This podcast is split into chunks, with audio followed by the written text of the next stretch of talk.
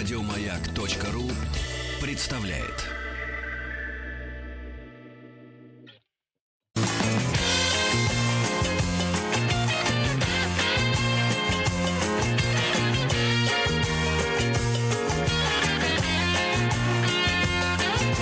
Вахтанг Махарадзе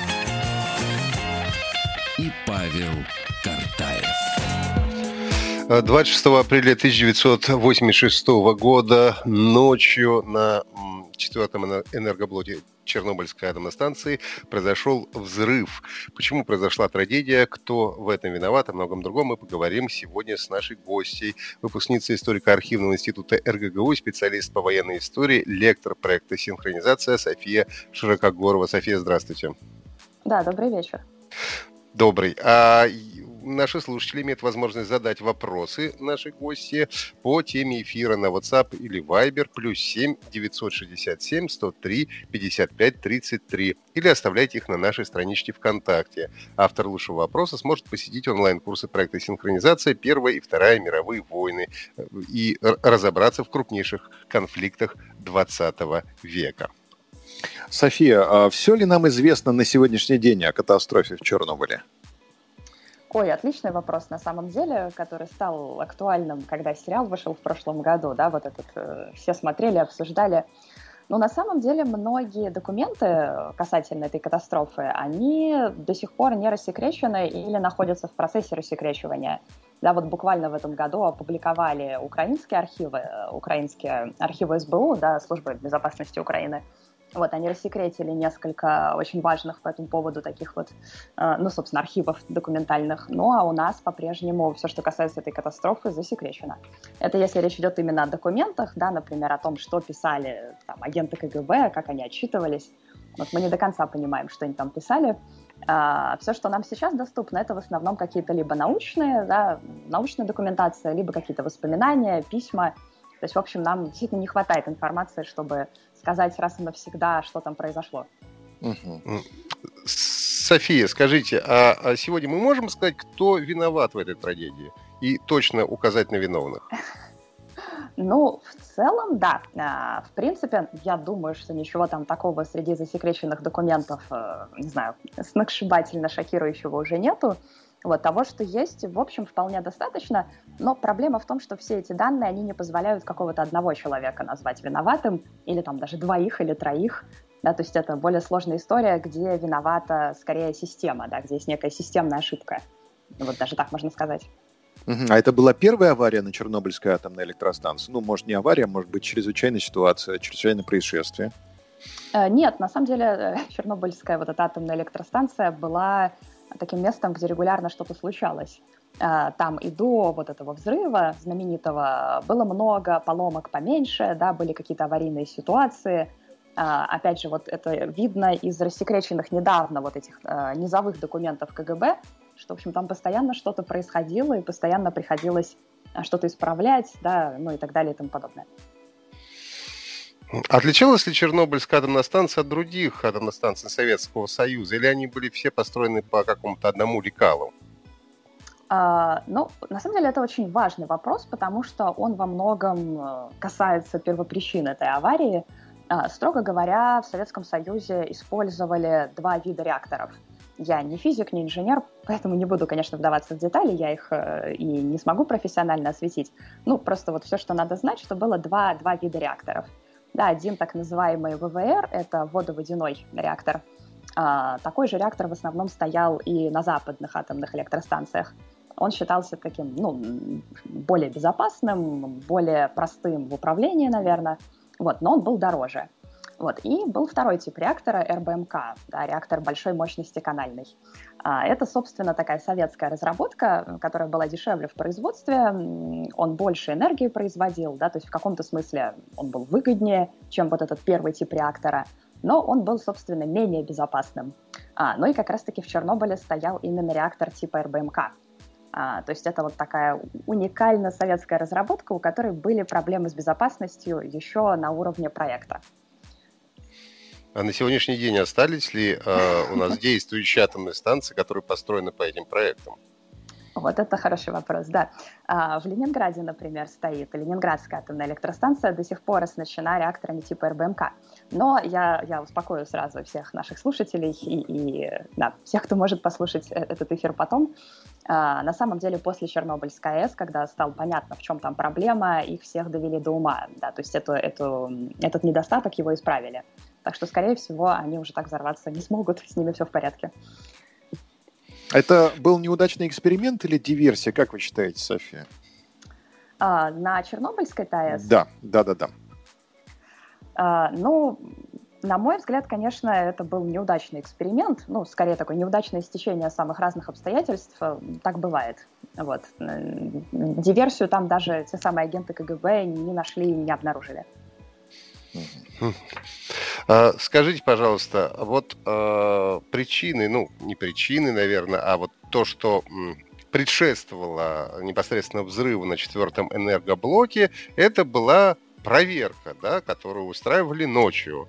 А, нужно было выяснить, насколько помню, а, что насколько реактор может а, проработать там без электроэнергии или как бы, что включились дополнительные э, энергоисточники какие-то. И вот в этот момент на э, Чернобыльской АЭС э, были молодые специалисты. Как молодых специалистов допустили до такого важного, в общем-то, эксперимента?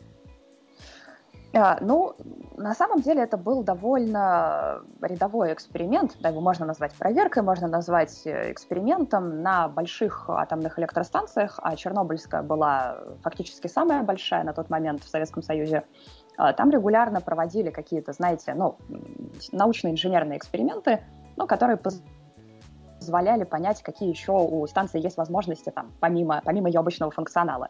Ну, например, да, вот конкретно тогда, ночь на 26 апреля, а, они пытались решить одну из таких проблем, которая стоит перед эксплуатацией любого атомного реактора. Ну вот что делать, если вдруг, вдруг у вас э, по какой-то причине прекращается подача воды? Опять же, не вдаваясь в подробности технические, вода нужна, чтобы охлаждать ядро этого ядерного реактора. Если ядро не охлаждать, могут начаться всякие ужасы э, ядерные. Ну вот, соответственно, если, не дай бог, что-то с этой подачей воды происходит, у нас катастрофа начинается на электростанции. Вот, и, собственно, в ходе этого эксперимента они пытались понять, а можно ли собственной электроэнергией, которую по инерции вырабатывает двигатель, да, еще какое-то время значит, эту воду в ядро реактора подавать. Ну, опять же, не вдаваясь в детали, это довольно рядовой эксперимент, он казался всем настолько э, несерьезным, да, настолько несудьбоносным, что в общем и целом его проведение поэтому и не доверили курировать каким-то важным людям. Да, решили, что справится сам персонал электростанции, а они в конце концов там люди с инженерным образованием, да, почему бы им не справиться.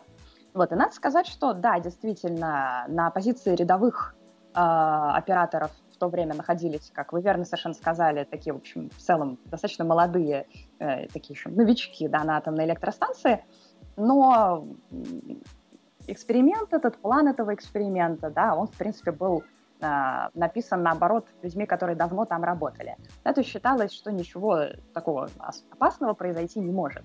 Вот. Не должно было произойти, но произошло. То есть начало катастрофы это все-таки написание плана, да, написание плана профессионалами, получается. Мы началом катастрофы э, принято считать вот э, развитие событий, uh-huh. да, когда... но реально план был неправильно написан, да. Но почему вот именно в этот раз что-то пошло не так? Ну, там совпало много-много-много ну, разных факторов. Так на самом деле бывает. Это все звучит как, знаете, такая вот э, плохая ирония или какая-то плохая случайность. Но вот, кстати, в истории катастроф очень часто случайности играют огромную роль. Да, Это вот идеальный шторм? Ну да, вроде того. Э, много э, самых страшных э, катастроф вообще в истории человечества, они же происходили не почему-то злому умыслу, да, потому что кто-то что-то не туда положил, да, или кто-то не ту кнопку нажал. Человеческий фактор это называется, да. Ну да, человеческий фактор или вот опять же случайность, как это правильнее назвать. А, Но ну вот с Чернобылем была очень похожая история. То есть, с одной стороны, были вот эти конструктивные недостатки реактора, как их называют во всей физической документации, да, в проектной. Вот. Но эти недостатки, конечно же, могли и не проявиться. Да. Мы легко можем представить ситуацию, где реактор работал бы еще 10 или 20 лет совершенно спокойно. Да, вот что-то должно было наложиться на эти недостатки реактора. И там наложилось сразу несколько факторов. Да, с одной стороны, наложилась такая спешка А, спешка была связана с тем, что 26 апреля – это, как все должны вспомнить сразу, дни перед майскими праздниками. Да, майские праздники – это такой долгий отпуск, и обычно перед майскими праздниками в такой вот советской плановой экономике принято было закрывать все показатели. Да, то есть заводы, грубо говоря, там киевские, например, или в Киевской области, которые тоже питались от Чернобыльской АЭС, вот они работали, покладая рук. Да, значит, э, не могла станция остановить свою работу, даже если персонал бы заметил, что происходит что-то неладное. Да, потому что вот необходимо кормить электроэнергией эти работающие, пытающиеся да, выполнить план завода. Да, то есть, с одной стороны, есть вот эта спешка. С другой стороны, есть вот это желание провести какой-то эксперимент испытания. Да, с третьей стороны, есть вот этот фактор, что действительно эксперимент затягивается, и в результате самую важную его часть э, выполняет смена, которая только пришла, да, и эта смена состоит из действительно не очень опытных, в основном профессионалов. Да, ну и э, с четвертой стороны, да, вот уже момент эксперимента, когда этот конструктивный недостаток начинает проявляться, э, персонал и, в принципе, то ведомство, которое обслуживало Чернобыльскую АЭС, э, Минэнерго, да, понятное дело, они не знали об этой проблеме конструктивной. Да, они не знали, что при определенных условиях реактор э, не просто перегревается, да, а там появляется так называемая положительная реактивность. То есть он технически превращается в такую как бомбу маленькую. Вот, они этого не знали, и поэтому они не понимали, что вот э, какое-то странное поведение реактора, оно вот технически опасно. Да, оно опасно на уровне там, оно сулит некий взрыв, и надо немедленно что-то с реактором делать. То есть они еще, и у них не было инструкций на случай вот именно такой аварии. А вот четыре таких основных фактора, наверное. Но ну, а получается... были ли нарушены правила безопасности или бригада шла четко по плану, разработанному коллегами?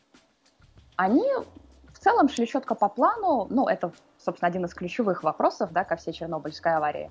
Вот, но, в принципе, все, все комиссии, да, все э, э, данные научные, которые у нас есть сейчас, например, да, они уже сходятся на том, что нет, э, операторы четко следовали плану, и что они, в принципе, не знали о той проблеме, которая могла случиться. Ну а как же при расследовании говорили, что инструкции были, что там напряжение должно быть не меньше 600 мегаватт, а он опустил до 200 мегаватт это напряжение. То есть в результате не послушался э, оператор своего прямого начальства в процессе этого эксперимента, этой проверки. Нет, эта инструкция, вот, о которой вы говорите, она была не столько от начальства Чернобыльской электростанции, сколько это была, в принципе, инструкция как бы к эксплуатации реактора, грубо говоря. Вот, и ее, конечно, крутили вертели после аварии, всячески пытались понять, насколько там точно прописаны эти условия. Вот, и в конце концов пришли к выводу, э, ну вот, финально, да, там было много разных версий, выяснилось, что правила можно эти читать по-разному, это уже плохо, да, когда правила можно читать по-разному. Но, собственно, финально вы э, пришли к заключению, что все-таки это условие не было прописано достаточно четко. Что было сказано, что ну, лучше не надо, но если захочется, то можно. И они, на самом деле, это много раз делали на Чернобыльской АЭС, и много раз они понижали его мощность. Вот, так что им казалось, что ничего страшного не произойдет. Вот, соответственно, это правило действительно не было. И что самое главное, не только оно не было четко прописано, не было сказано, какие последствия ожидают да, в таком случае. А, это, на самом деле, тоже очень интересный такой момент, как бы он часто присутствует в инженерной мысли, да, когда вот э, любой проект, он же предполагает аварию. Да, вот э, любая поломка, она должна проектом предполагаться. Соответственно, инструкция по безопасности должна вам сообщать, что в случае таких-то, таких-то действий может быть вот такое-то, такое-то, такое-то. А, и инструкция к э, этой электростанции, да, к этому реактору типа РБМК, она предполагала, что в самой страшной ситуации что может произойти? Реактор перегреется и начнет плавиться, ну, вот этот э, радиоактивный элемент, грубо говоря. Да, то есть э, радиация начнет с водой как-то выходить наружу. Но ни в одной инструкции не было предусмотрено, что реактор может взорваться. То есть взрыв был аварией, которая выходила за пределы проекта. Об этом даже подумать нельзя было, поскольку этого не было, э, это не было внесено в проект. Вот, я надеюсь, что я понятно объяснила, угу. но это, это довольно важная штука, опять же, с авариями, с катастрофами. София, а можно да. было избежать катастрофы? А, ну, в принципе, можно было, если вот этот сценарий, плохой сценарий взрыва, был бы понятен, да, и было бы понятно, как реактор выводить из такого состояния. Видимо, действительно, если бы они не нажали вот эту кнопку аварийного останова, как она называется, да, АЗ-5, кнопка, которая должна была выключить реактор, Вот если бы они ее не нажали, а стали бы медленно, медленно, медленно пытаться вернуть его в стабильное состояние, то, возможно, никакого взрыва бы и не было. Хотя вот тут, опять же, есть споры, разные физики по-разному говорят. Ну, вообще же на таких объектах, да, как ядерный реактор, э, должны быть какие-то системы СОС, которые должны в, в этой экстренной ситуации срабатывать и предотвращать да. вот эти нештатные ситуации. И вот что они ее использовали. Они и она не сработала. Хуже, она его, видимо, она его и убила. Ну, тут есть, э, опять же, это большая дискуссия, вот тут сложно разобраться, наверное, всем, кто не физики точно. А, да, эта кнопка была, разумеется. Действительно, вы абсолютно правы, что на любом реакторе, на любой такой опасной штуке должна иметься кнопка аварийного выключения. А, на реакторах она называется кнопкой аварийного останова. А, АЗ-5, да, вот такая была специальная большая красная кнопка. А, проблема в том, что вот конкретно в этом реакторе типа РБМК, да, вот конкретно в определенной ситуации, когда он работает долго на низкой мощности, эта кнопка на самом деле при нажатии разгоняла реактивность. Опять же, не хочу вдаваться в какие-то физические подробности, но, грубо говоря, вот если мы с вами реактор как бомбу представили, да, вот что там уже начались процессы, вот эта цепная реакция, да, как э, в ядерной бомбе, а, то эта кнопка А5 как бы чеку выдергивала, да, она провоцировала взрыв уже теперь самый настоящий. То есть вот все с, этой кнопкой, все с этой кнопкой было в порядке, но конкретно при совпадении многих условий она превращала реактор, наоборот, а, собственно, в какую-то бомбу, которая взрывается. И они, разумеется, тоже этого не знали. И это, собственно, главная претензия конструкции реактора. Да, что это у вас за аварийная кнопка такая, которая при некоторых условиях, наоборот, реактор взрывает, а не останавливает. Взрывает, да. Мы говорим сегодня об аварии на Чернобыльской АЭС. У нас в гостях Зофия Широкорова, выпускница историко-архивного института РГГУ, специалист по военной истории, лектор проекта синхронизации. Вы можете задавать свои вопросы наши гости на WhatsApp или Viber плюс 7967 103 5533 или оставлять их на страничке ВКонтакте и сможете посетить онлайн-курс проекта синхронизация «Первая и Вторая мировые войны». Разберитесь крупнейших конфликтах 20 века. Вернемся после выпуска новостей.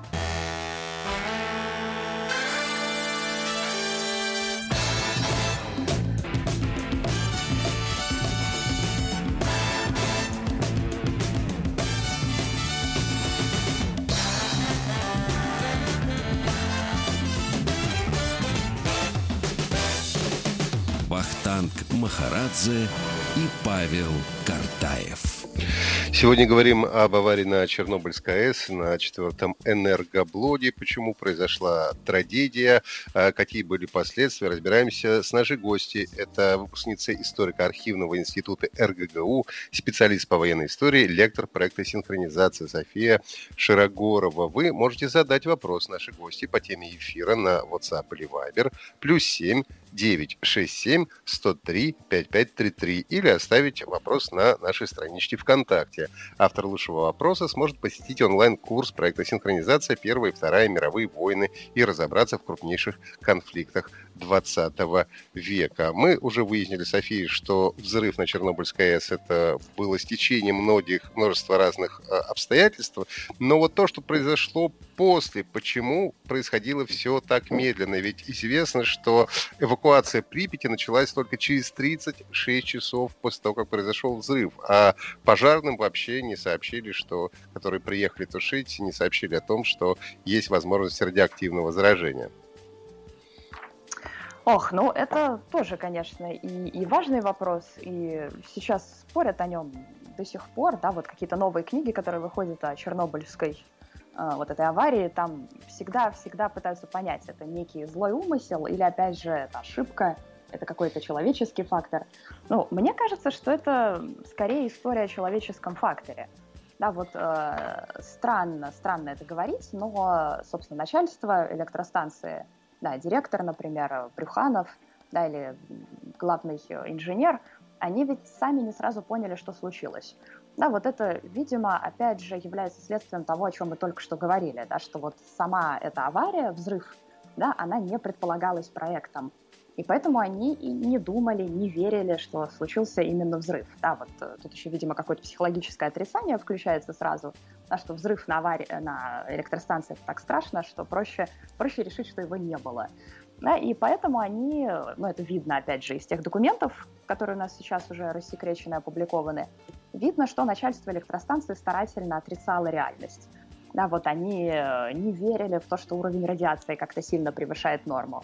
Они действительно не верили в то, что, значит, э, нужны какие-то особенные меры. Они не понимали, какие меры надо принять. Да, то есть у них не было и данных э, нужных, они были очень напуганы, как я уже сказала, как-то хотели отрицать реальность. Ну, в общем, и именно поэтому какие-то необходимые шаги в самом начале сразу после аварии, они не были сделаны. Ну и привело это, конечно, и к жертвам человеческим, да, и к тому, что пожарные очень сильно пострадали, которые приезжали тушить именно пожар. Им никто не сказал, что это не просто пожар, да, что есть угроза радиационного заражения. Никто их об этом не предупредил. А да, конечно, мы можем задать вопрос, а почему в городе выстроенном, чтобы обслуживать атомную электростанцию, сами-то пожарные в таких вещах не разбираются? Ну, опять же, потому что предполагалось, что никакого взрыва там не будет никогда. Это некая установка, которая, видите, помешала людям э, иметь адекватный план действий. Но это тоже вполне София, ну вообще установка как минимум странная, да, мы имеем Согласна. дело с, ядер... mm-hmm. с ядерной энергией, да, мы знаем, на что способна ядерная бомба. Это ядерный реактор. Как можно, в принципе, не предположить то, что в какой-то момент он может взорваться? А вообще был ли взрыв ядерным? Мы можем сказать, что этот взрыв был именно ядерным? Ну, по поводу, собственно, ядерного характера взрыва, да, есть две точки зрения среди физиков. Одни говорят, что он скорее напоминал водородную бомбу, да, то есть это тепловой взрыв, но с колоссальным выбросом радиации. А другие считают, что это был именно ядерный взрыв. Так что да, тут, опять же, ну, в принципе, последствия одинаковые в том и в другом случае. А, тут надо сказать, что на самом деле, строго говоря, да, конструкция бомбы и реактора, она сильно различается. Они немножко по-разному работают. Тут, опять же, хорошо, если был бы какой-то физик, который смог бы это объяснить. А, я просто как данность это знаю. Соответственно, на самом деле и в Советском Союзе, который же был, в принципе, передовой страной а, в использовании а, а, ядерной, ну, вот этой атомной энергетики, и в других, кстати, странах тоже была установка, что, в принципе, реакторы не должны э, быть сконструированы так, чтобы они могли взрываться. Да, соответственно, можно предусмотреть разные аварии, вот это, значит, расплавление топлива, да, какой-то выброс зараженной воды. Но надо строить такие реакторы, чтобы взрываться они не могли точно. Да, вот, собственно, поэтому э, атомная энергетика считалась очень безопасной. Ну, вы знаете этот тезис про мирный атом, да, там атом должен быть рабочим, а не солдатом, все эти замечательные лозунги, они как раз показывали, что атомная энергетика считалась, наоборот, очень безопасной. Более того, вокруг этих реакторов, а, вокруг того же Чернобыльского реактора, не строили даже защитные оболочки. Да, вот сейчас их ставят в такие бетонные, ну, это называется защитная оболочка, типа здание бетонное, а, которая все-таки немножко эту радиацию сдерживает. Но их тогда даже не ставили, потому что считалось, что в этом нет необходимости. Это пустая трата денег. Вот реактор настолько безопасен, он настолько управляем, ну, не надо его ничем значит, прикрывать, защищать. Да, то есть э, интересная штука состоит в том, что до Чернобыльской катастрофы как раз-таки ядерная энергетика считалась безопасной. И считалось, что никакого страшного сценария, вот этого взрыва, его случиться и не может. Да, как я уже говорила, могут быть какие-то проблемы, но они типа незначительные. Ну, то есть получается, что, а, в общем, Чернобыльская авария, она, в принципе, поменяла вообще взгляд да. на атомную энергетику в целом, не только у нас в стране, но и во всем мире. Во всем мире, конечно. Она поменяла взгляд и на атомную энергетику, и на ее безопасность. А, она действительно вызвала такую волну протестов против, против атомной энергетики. Именно после Чернобыля стали в разных странах, э, не только да, там, в Советском Союзе, закрывать эти атомные электростанции. Да, она фактически отношения поменяла, показав, что вот этот мирный, это безопасный атом, оказывается, способен на многое. Да. А какой был реальный размер зоны поражения, София? А, я, честно говоря, в километрах не помню, а, но фактически несколько областей было задето этой зоной поражения, а облако это радиоактивное, пепел же он поднимается там в небо, а, облако и до Киева добралось, как мы хорошо знаем, и оно добралось аж до Швеции. То есть в Швеции зафиксировали э, вот эти изотопы, да, вредные, радиоактивные. Их обнаружили даже вот так далеко. Это Но точно были чернобыльские изотопы? Да, абсолютно точно. Они очень легко определяются, да.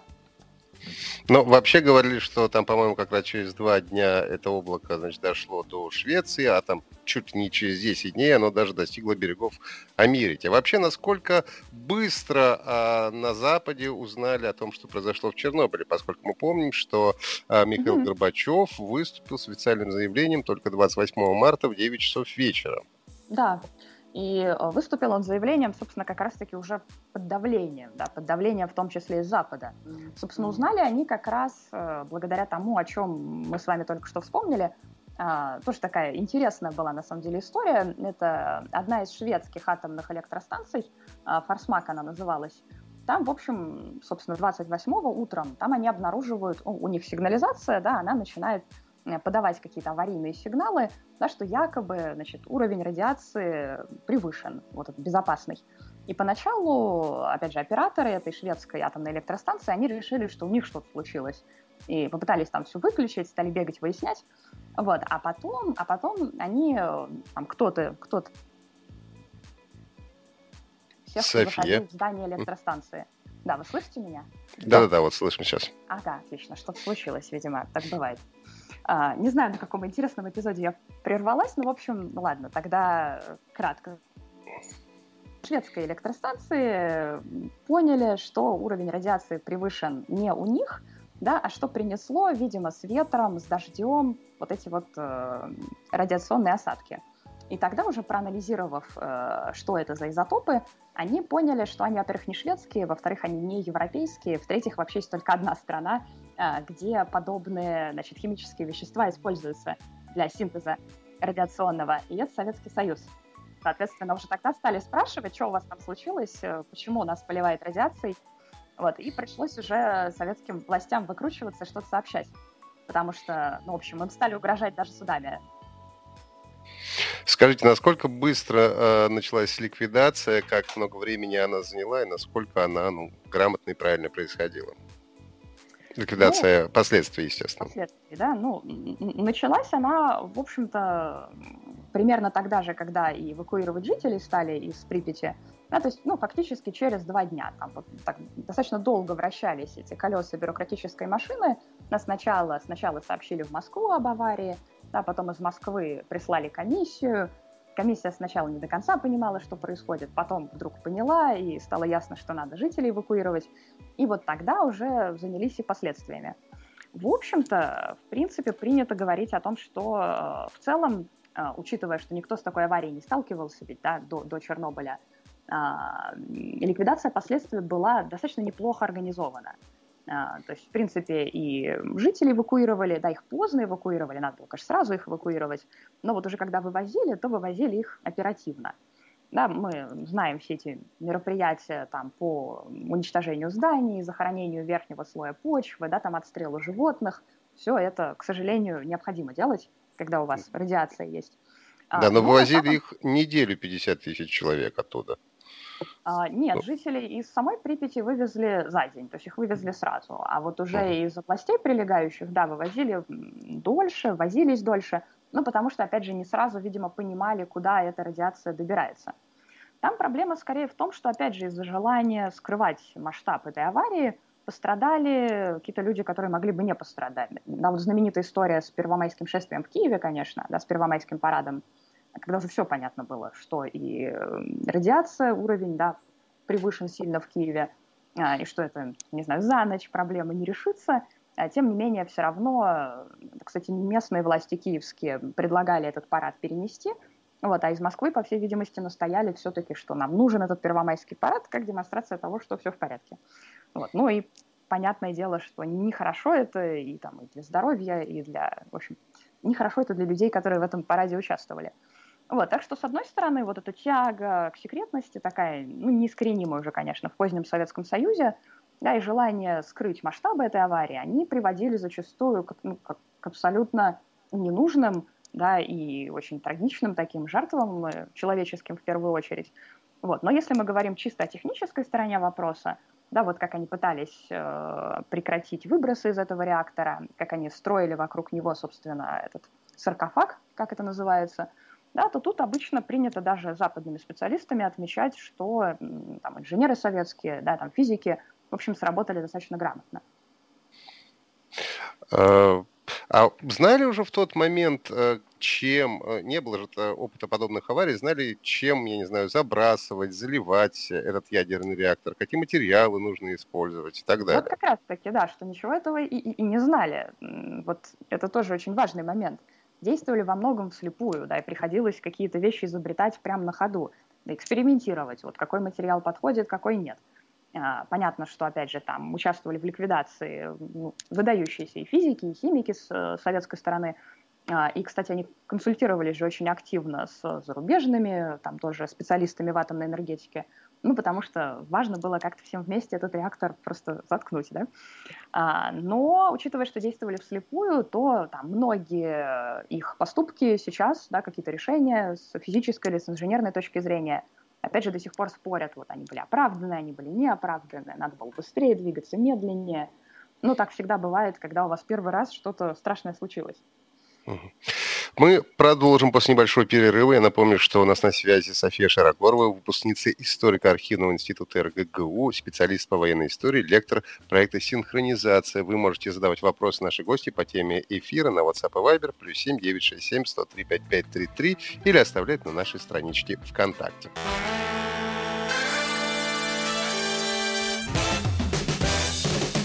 Вахтанг Махарадзе и Павел Картаев.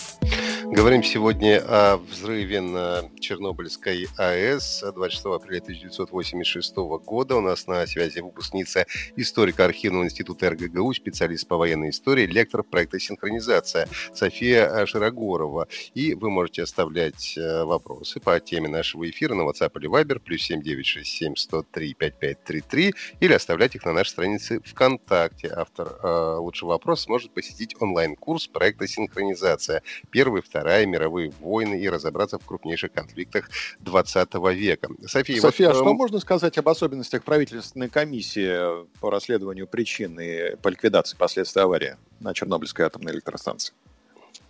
Так, ну Особенностей, наверное, каких-то вот таких прям бросающихся в глаза там не было. Надо сказать, что вообще для Советского Союза во второй половине 20 века довольно характерно было создавать комиссии для того, чтобы разбираться с какими-то вот катастрофами.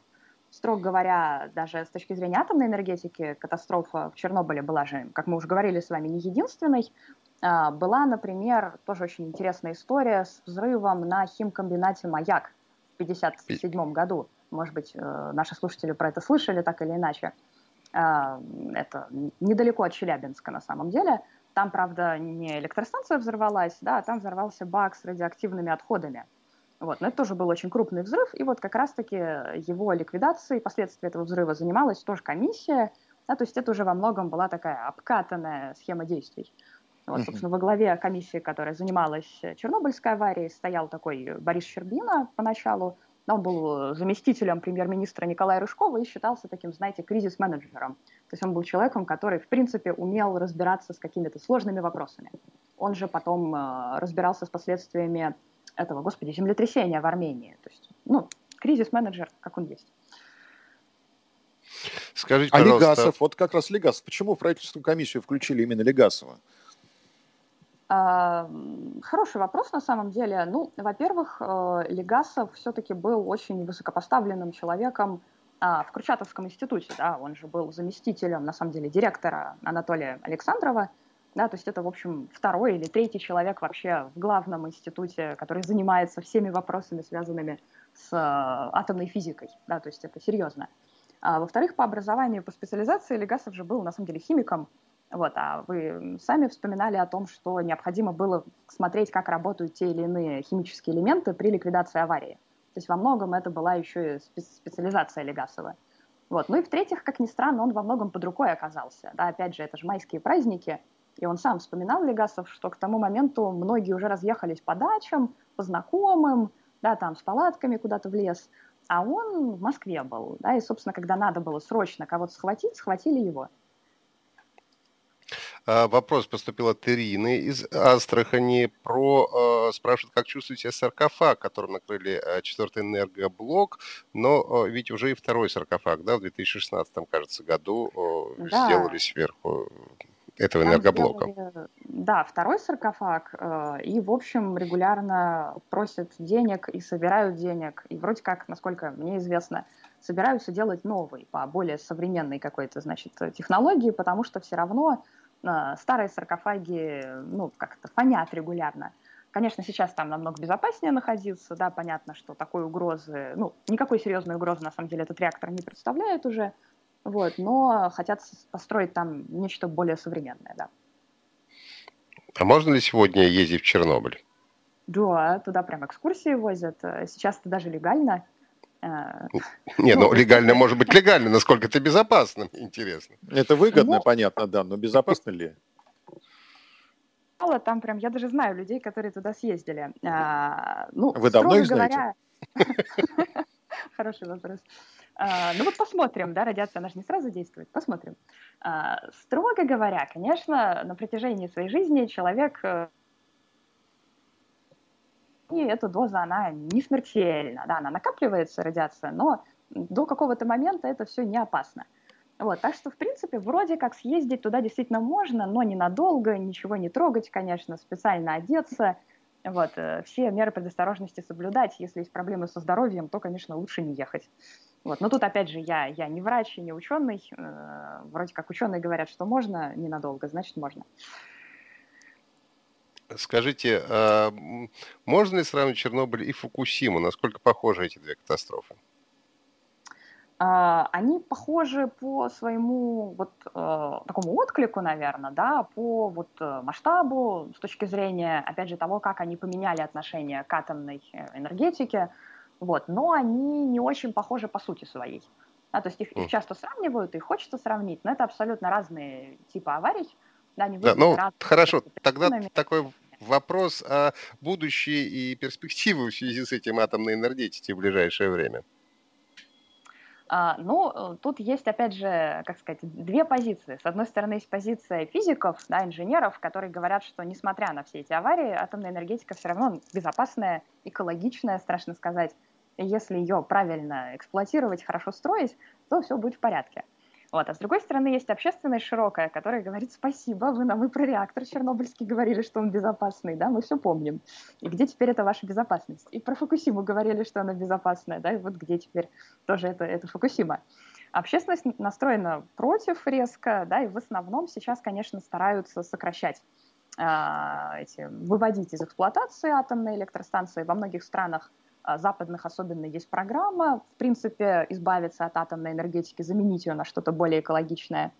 Вот, так что вот с этой точки зрения, конечно, репутация да, атомной энергетики испорчена окончательно. Вот. Ну, мы-то пока не отказываемся. Мы нет. А, ну как, у нас тоже есть установка на то, чтобы закрывать вот эти старые реакторы. Их постепенно же закрывают на самом деле ну, вот в эксплуатацию вводят э, вот эти реакторы более безопасного типа ВВР. А, ну, у нас пока эта позиция не очень меняется. Ну, есть еще страны, где она не очень меняется. Во Франции, например, они тоже очень любят свою атомную энергетику и не хотят от нее отказываться. Ну, потому что альтернатива-то какая пока что? Очень-очень вредные и тоже не очень экологичные все прочие виды энергетики. Вот. Хорошо, давайте дадим тогда сегодня э, приз Ирине, которая задала вопрос у нас про саркофаг, и отправим ее посетить онлайн-курс проекта «Синхронизация» про Первую и Вторую мировые войны. Спасибо вам большое. В гостях у нас была София Широкгорова, выпускница историко-архивного института РГГУ, специалист по военной истории, лектор проекта «Синхронизация». Говорили о Чернобыльской. Спасибо, всего доброго. Э, мы прощаемся до завтра. Павел Картаев, Ахтанг Махарадзе. До свидания. До свидания. Еще больше подкастов на радиомаяк.ру